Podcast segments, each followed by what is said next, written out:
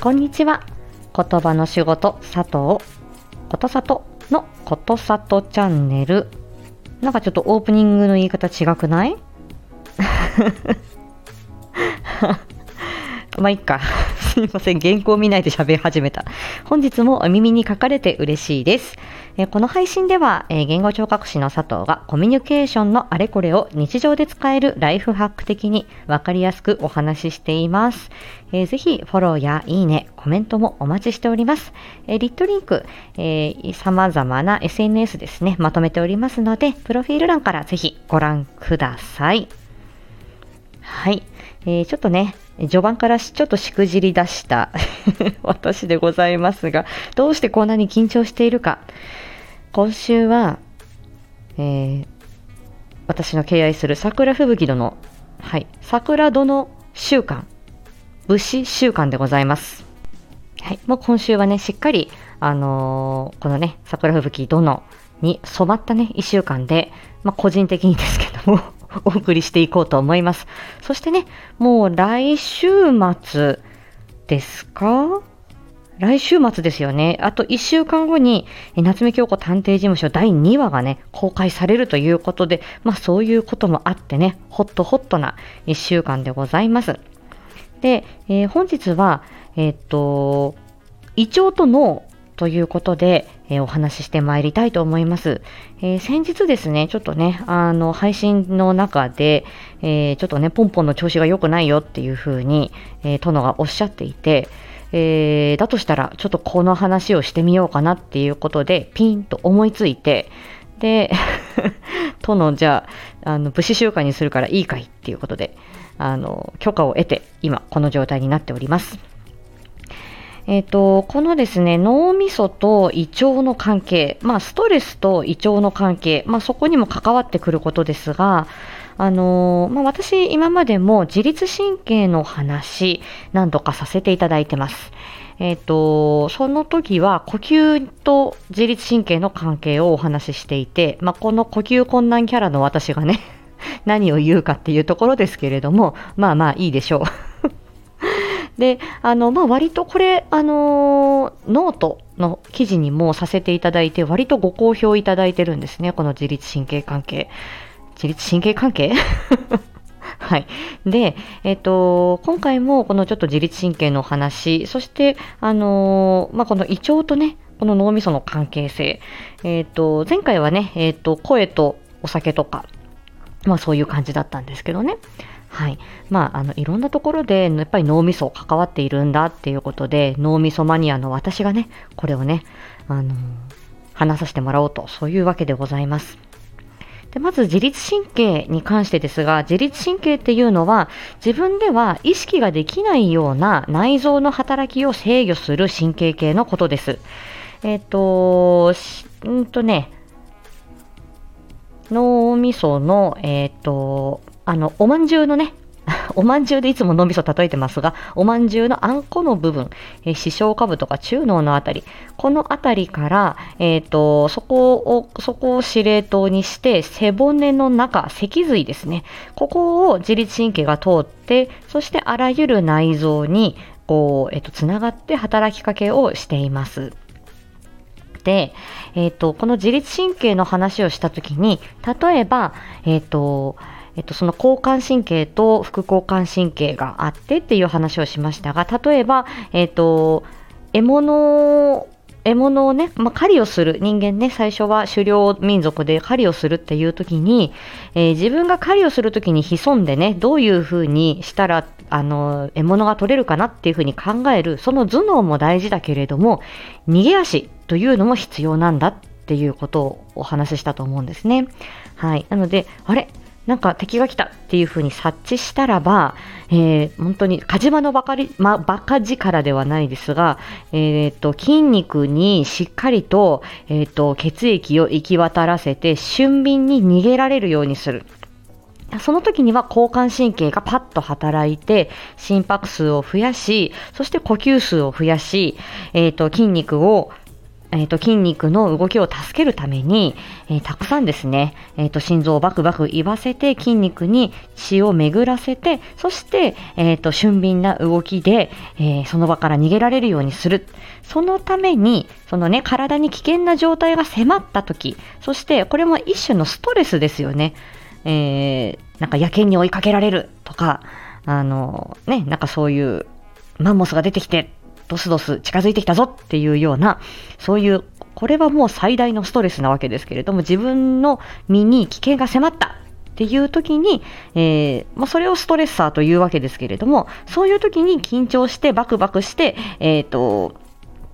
あの、運動機能を向上させるっていうことですね。なので本当に獲物から逃げるとか自分の生命の危機、危険な状態から逃げるために交感神経を働かせる。ただ一方で、この交感神経ばかりが働いてしまうと、えー、あんまり体のね、バランスが整わないので、それを調整するためにシーソーのようにですね、えっ、ー、と、体を落ち着かせてい、えー、くっていうことをしているのが副交感神経っていう働きです。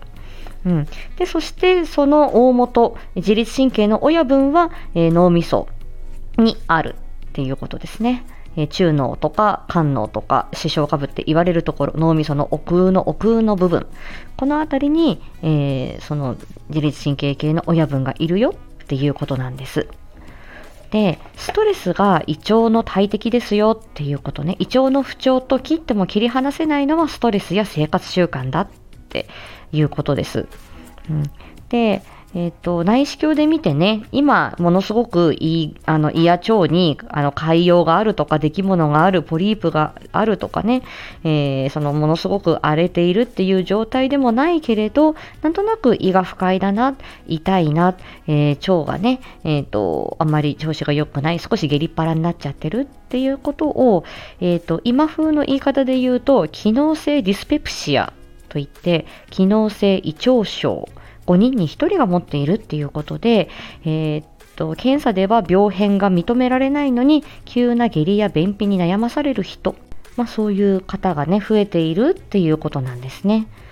で、どうしてこのストレスを、えー、と感じると胃腸の調子が良くないかっていうと、さっきの自律神経に戻るんですね。で、まあ、自律神経のバランスが崩れるからですっていうふうに一言で言ってしまうのはちょっとこれは私は足りないなと思うので、えー、少し、えーと掘り下げてちょっぴりね、掘り下げていきますが、先ほどの、えっ、ー、と、運動機能を、えっ、ー、と、向上させるために、その筋肉にね、しっかり血液を活かせるために、交感神経が働くと、えー、心拍数が上がったり、え呼吸数が増えたり、えするっていうことを申し上げましたよね。そうすると、えっ、と、血液を筋肉の方に行き渡らせたい、たいので、胃腸の動きを押さえつけるんですよ。うん。で、これ、え、ー、と、血液ってねあの体の中に持っている血液の量っていうのは急に増やすことはできないので今例えば10リットル持ってますっていう時にこの10リットルをどういう配分をしていくかっていうところなんだよね。で血液を普段よりもあの筋肉の方に行き渡らせたいっていう時にはどこかが血液が少なくなるわけなんだよね。それを胃腸の方に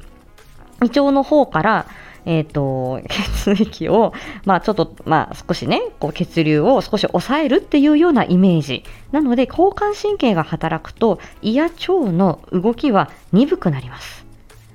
はい。そうすると、まあやはり調子が良くないていうことになってくるっていうことね。で、例えば逆にご飯食べました。胃や腸でしっかり、あの、えっと、消化したいっていう時には、胃腸にいっぱい、あの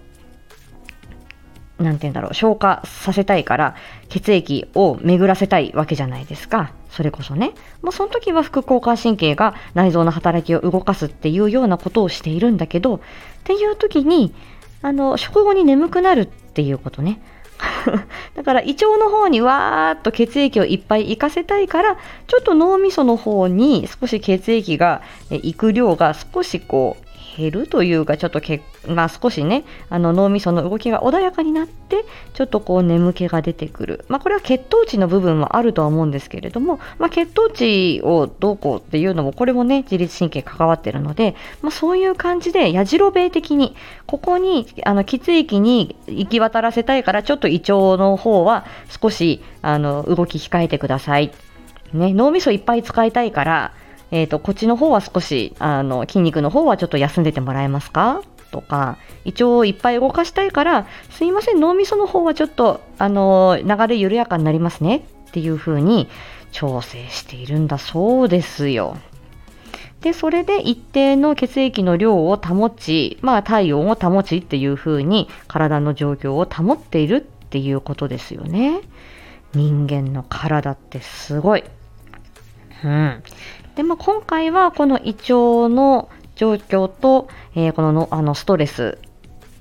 のこう関係性、まあ、それをこう脳科学で解き明かすっていうような感じだったんですけど、まあ、これね、あのー、まあ、一部なんですよ。ですから、今日はこれぐらいにしておいて、また、モアディープでもう少しね、深掘っていきたいというふうに思っております。ですから、あの、自分がね、わからないけれども、自分はストレス、そんなに抱えてないと思ってる、疲れはそんなにないって思ってる、結構ね、頑張り屋さんの方ですと、ずっとそれが慢性的にずっと頑張ってる状態、ずっと気遣ってる状態、えー、まあ、ずっとね、そういうふうに一定のストレスがかかってる状態、まあ、これは社会人であれば、あの、ストレスをゼロにするっていうことは難しいですのでね、うまくそれは、あの、向き合って付き合っていくしかないわけですけれども、ああ、ちょっとその胃腸に来てるなとか、少し呼吸がそれこそ浅いなとか、食欲がないなっとか食べ過ぎてるみたいなね逆にねそういう時にはやはりあの自分のね体をいたわってあげる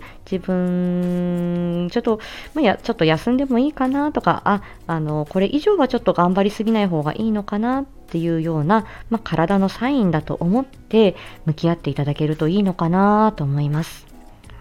本当にこれ、あの、梅雨時期は、この、まあ、寒暖差だったりとか、まあ、日中はねあの割と蒸し暑くなるけれども夕方になって急に冷えてくるですとか、えー、まあいろいろね、あのー、そのもうまずその温度とか湿度に体を合わせていくそれだけでも相当ね私たちの体にはストレスがかかっていると思いますので、えー、ほどほどにそして自分をいたわりながらえー、体はね、割と正直にあの反応していますので、自分の体の声を聞く。そのようなこともね、日頃皆さん心がけていただくとよろしいのではないでしょうか。との聞いてらっしゃる？はい。ということで今日はこの辺にしたいと思います。えー、また次回お会いしましょう。ありがとうございました。